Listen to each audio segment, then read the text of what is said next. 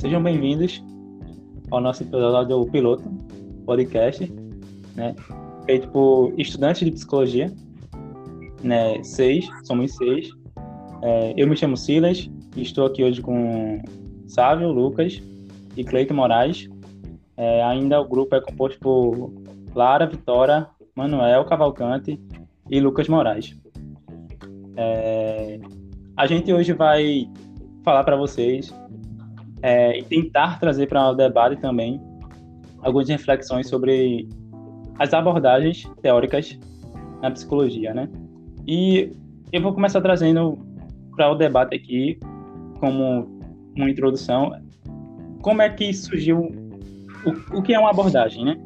É, a psicologia, ela é uma ciência que eu posso dizer assim um pouco nova, ali surgiu ali no, no século, no fim do século 20, 19 para o início do século 20 e antiga, né, nessa antiguidade, no surgimento existia a psicologia e é, a psicanálise e o behaviorismo. E assim, eu dizer que eram as mais fortes influências da psicologia. Logo depois, com uma terceira força surgindo também, que é o psicologia embasada no, no humanismo. Só que hoje, né, no século 21, nós temos múltiplas abordagens, múltiplas atuações onde o psicólogo pode é, fazer sua praxis. Então, eu trago para a discussão, Sávio e Cleiton, o que é uma abordagem?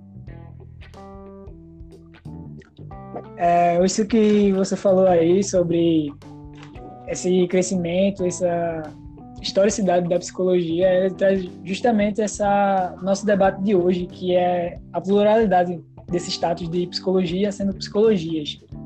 É, traz a ideia do que a gente está tratando hoje aqui, que é a possibilidade de escolha de uma abordagem ou a limitação dela em relação à limitação de escolha. Mas trazendo para a ideia de o que é uma abordagem, me diga primeiro aí, sabe, o que é uma abordagem? É, eu acho que no, eu, eu cheguei a, a formar para mim o que era abordagem, porque no artigo que a gente leu, né, que no final a gente vai deixar como indicação, é, pelo fato de ter essa multiplicidade, acaba que o conceito em si não se tem direito. Mas aí eu consegui realizar a minha, que seria uma visão de, um, de mundo e de homem, né? E que isso é, possibilita ao psicólogo várias é, praxis, entendeu? Essa forma de intervir no campo a qual ele está. Só que aí não sei como é que vocês colocam isso. É, eu acho que, que, que, que a abordagem, ela é, também ela tem sua, suas multiplicidades na sua definição, né? Porque se a gente pegar o artigo onde a gente está se embasando, é, ele foi feito por numa instituição privada lá da Bahia e é um estudo de caso com estudantes de psicologia e tentou encontrar é, os significados que estudantes de psicologia dão ao que é uma abordagem. Aí a gente chega a, a, ao artigo, a gente vai chegar lá um pouco mais na frente, mas a gente tem que precisar fazer uma diferença, uma diferenciação entre o que é uma abordagem teórica e o que é um sistema teórico. É, o que, é que vocês acham sobre isso? A gente pode pegar como exemplo a, como isso, né, diferenciar abordagem sistema teórico, que por sinal, na minha graduação, eu nunca parei para refletir, sendo bem sincero, que a gente pode pegar como exemplo, por exemplo, a psicologia da Gestalt e a Gestalt terapia, né? Então, meio que eles colocam que é, sistema teórico seria meio que um estudo é... um estudo que pode embasar a abordagem, né? Que a abordagem Isso. vai lá e se embasa nele para olhar para o humano. Isso. O, o estudo, ele meio que abrange, ele é um pouco mais amplo, digamos assim, porque está é, tá mais relacionado à pesquisa, sistema teórico, e a abordagem, é, eles rotulam mais a uma questão de psicoterápica. Isso de acordo com o artigo, né? Então, é enfim, é por isso que tem que trazer isso Mas... para debate, porque na graduação isso não pode vir muito. Às vezes essa discussão nem se abre, por sinal, né? Verdade.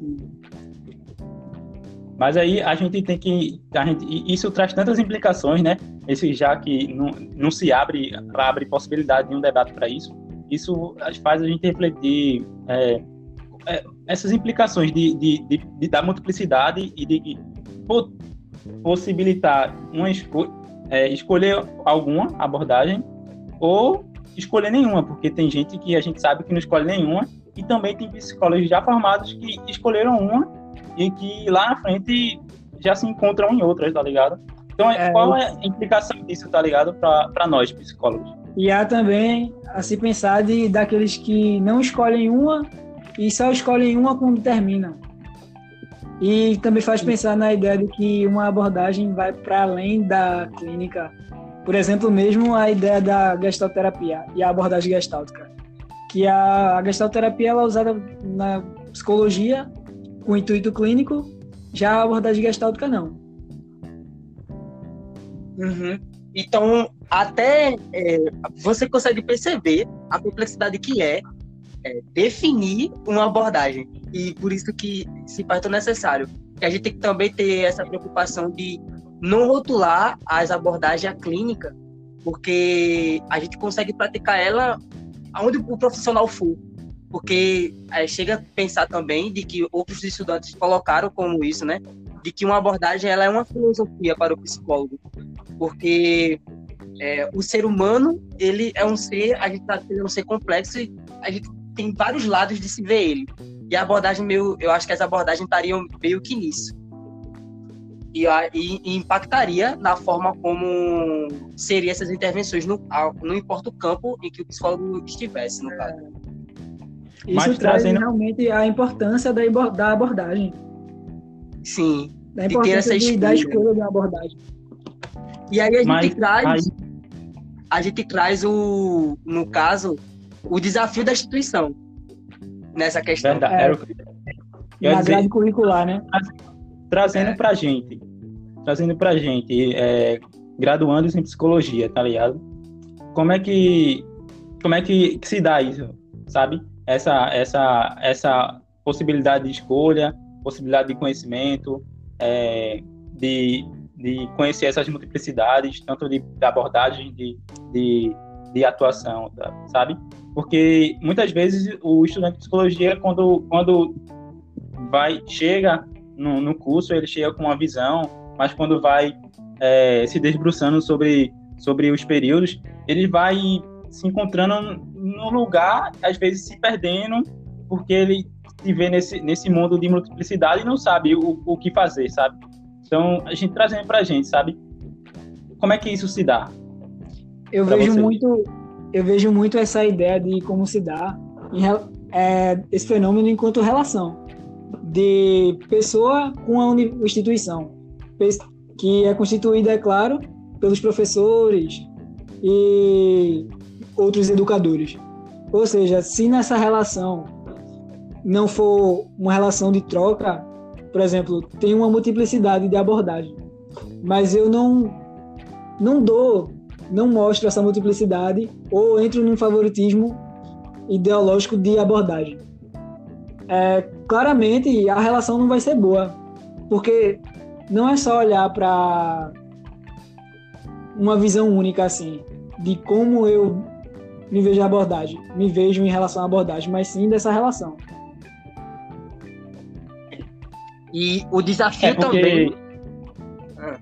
É, só concluindo aqui, é até porque atualmente o Conselho Federal de Psicologia percebe essa multiplicidade do campo de conhecimento é um desafio é, para o projeto político-pedagógico das grades curriculares dos cursos de psicologia, sabe?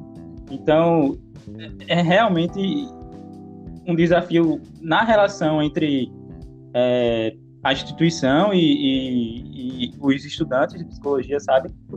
Então, de fato, é, é um grande desafio.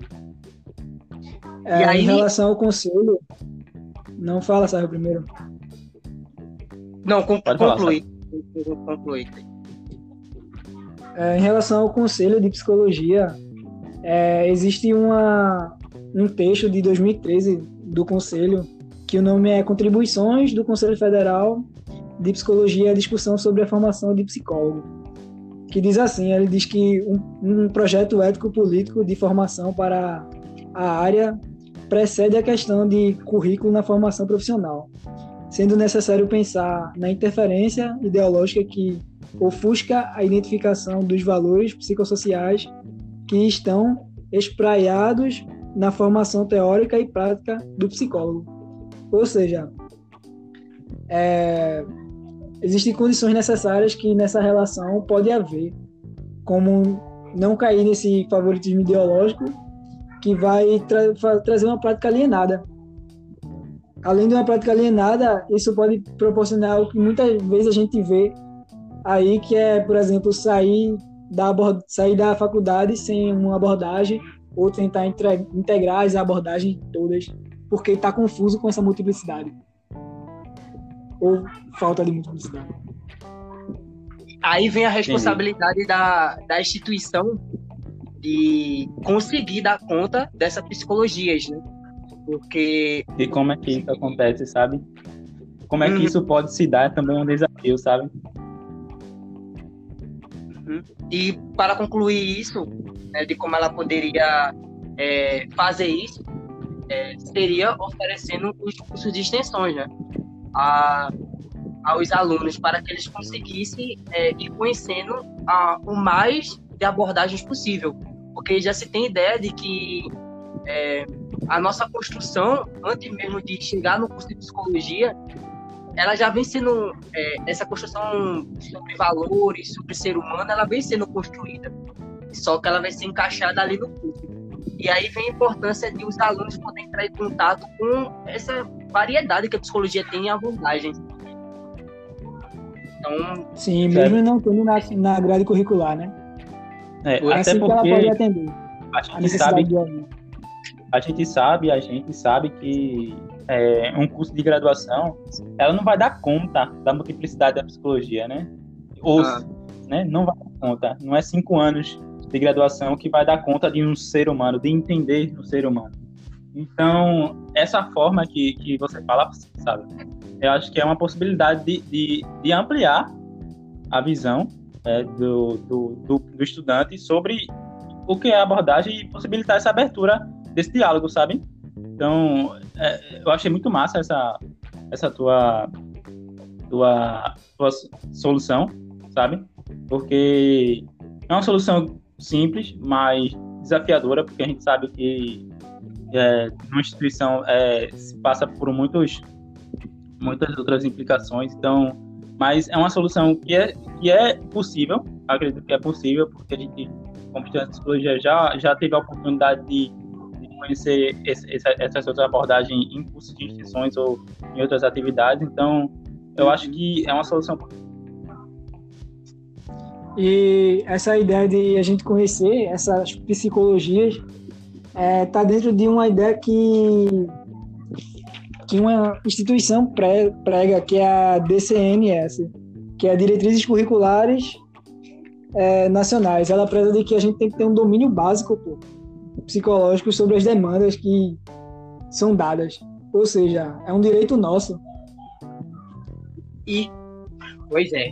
E, e isso também implicaria de os alunos é, podendo conhecer todas, desmitificar preconceitos, né? Porque é, por conta de não conhecer ou por conta de favoritismo de instituição sobre abordagem, acaba definindo algumas como verdades sabe? A essa é verdade, é. esse é o que mais, e diminuindo outras abordagens que não tiveram nem chance de entrar ali na grade. Então, até isso seria bacana para desmistificar é, essas verdades absolutas é, de algumas abordagens, porque a gente sabe que as abordagens, todas elas são válidas cientificamente, é por isso que estão aí, elas seguem seus caminhos de, diferentes. É isso, né? Fato. Aí é. eu trago uma outra problemática que essa multiplicidade traz, sabe? E a problemática de, de criar o conflito, porque ela, ela não tem um consenso, a gente não tem um consenso é, do que é o certo, de qual é a abordagem certa. Então essa multiplicidade ela também gera um conflito. Então por isso se faz importante é, dar abertura para um debate para isso, sabe? Porque é, é complicado. É, porque falar nisso é falar em ética, né? Verdade. Fica por aqui então, né? Eu Deixa em aberto. agradecer a, o participante é, especial aí, Sávio. Muito boa a presença. Não, obrigado por ter me é, chamado. Eu acho que é uma coisa, é uma coisa muito importante de se debater que acho que não é em alguns minutos que a gente vai tentar encontrar um, um consenso, se existir um consenso, né? Então, sabe, eu acho que você como convidado pode dar as deixas aí para nossos ouvintes. Ah, sim. De, de que se as pessoas gostarem dessa temática, né, a gente pode trazer essa discussão, principalmente estudantes de psicologia, que eu acho que isso interessa a todos nós, né, que estamos finalizando o curso, que já finalizou, enfim, fiquem abertos aí. É, fiquem abertos. É, muito obrigado por, por terem ouvido o nosso podcast. Então, até o próximo episódio. thank you.